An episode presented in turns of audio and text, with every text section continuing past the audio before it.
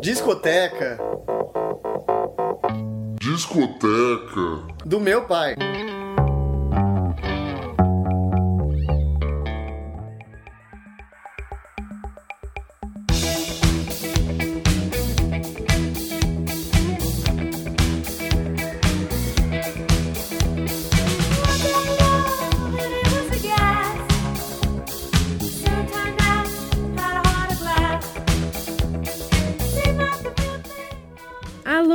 Discoteca do Meu Pai começando!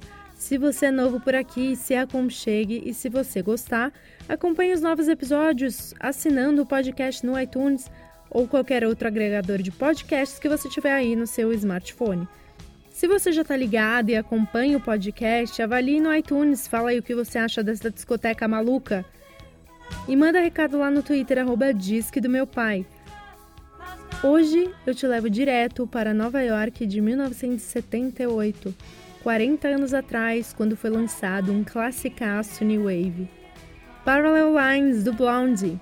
E a faixa que a gente está ouvindo agora é Heart of Glass. O baterista Clint Burke já assumiu que Kraftwerk e a trilha sonora de Saturday Night Fever foram influências muito fortes na composição dessa faixa. E como ele mesmo falou, ele estava tentando atingir o groove do baterista dos Bee Gees.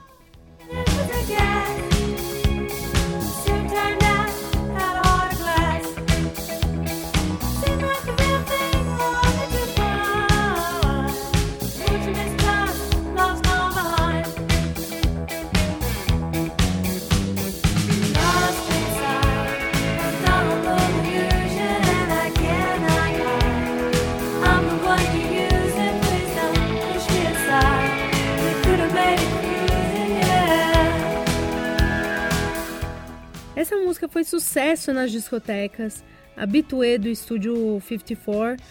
Acho que se fosse possível viajar no tempo, talvez eu desse um pulinho no estúdio 54 em Nova York, a lendária discoteca de Manhattan. E bom, esse álbum foi o que impulsionou o sucesso da banda.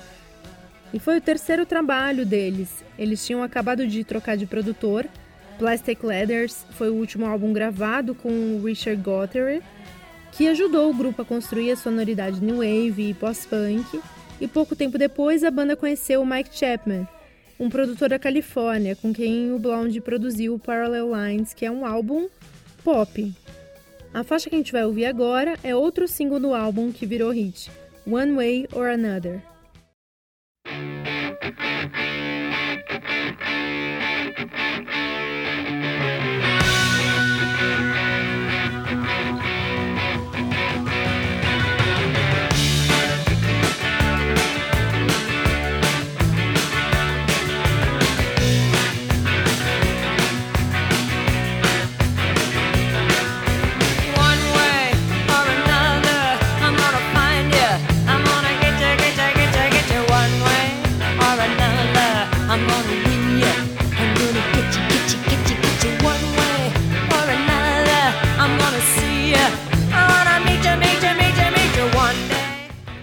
Conhecer o produtor Mac Chapman, a Debbie Harry, vocalista da banda, estava com um certo preconceitozinho com ele. Segundo ela, o Mike Chapman era muito LA, enquanto eles, a banda, eram de Nova York. E o Mike Chapman já contou que a Debbie Harry tinha um humor meio oscilante, além de ser bastante sensível a comentários e críticas. E no geral, o clima durante as gravações era meio complicado. Primeiro porque, tirando a Debbie Harry, e o guitarrista Chris Stein, o resto da banda não se dava bem. E segundo, porque a banda estava só querendo se divertir e não tão afim de trabalhar. Algumas das canções terminaram de ser escritas poucos momentos antes de gravar. O Mike chamava Debbie Harry para gravar os vocais e ela falava: Ok, só um minuto. E terminava de escrever a letra da música. E foi assim com One Way or Another que a gente está ouvindo agora.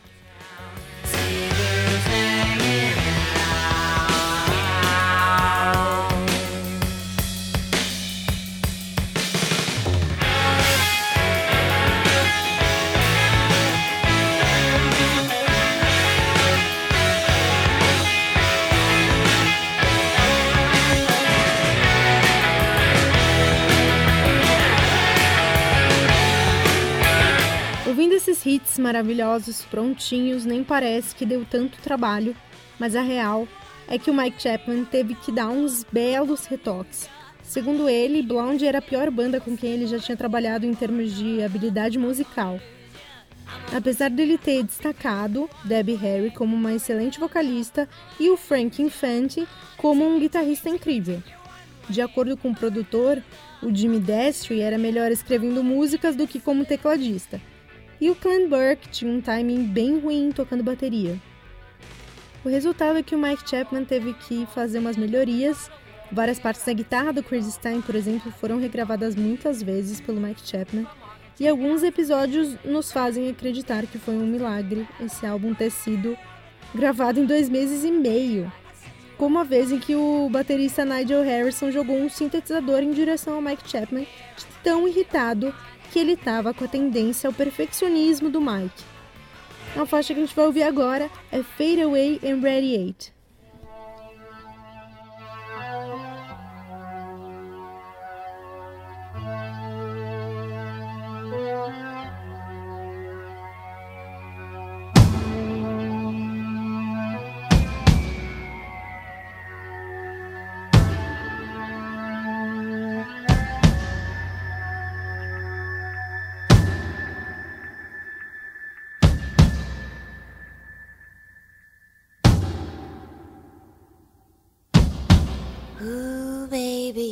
I hear how you spend nighttime wrapped like candy in a blue, blue neon glow.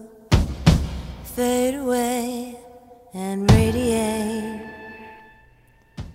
Essa faixa foi escrita pela Debbie Harry e fala sobre se apaixonar por estrelas de cinema que já morreram, o que tem muito a ver com o sonho de infância que a Debbie tinha de que a Marilyn Monroe seria sua mãe verdadeira.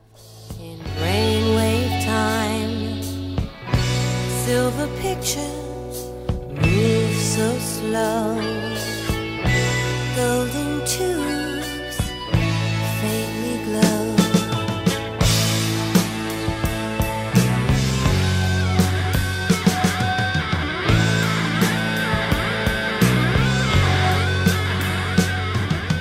Esse álbum marcou a transição da banda para o universo pop.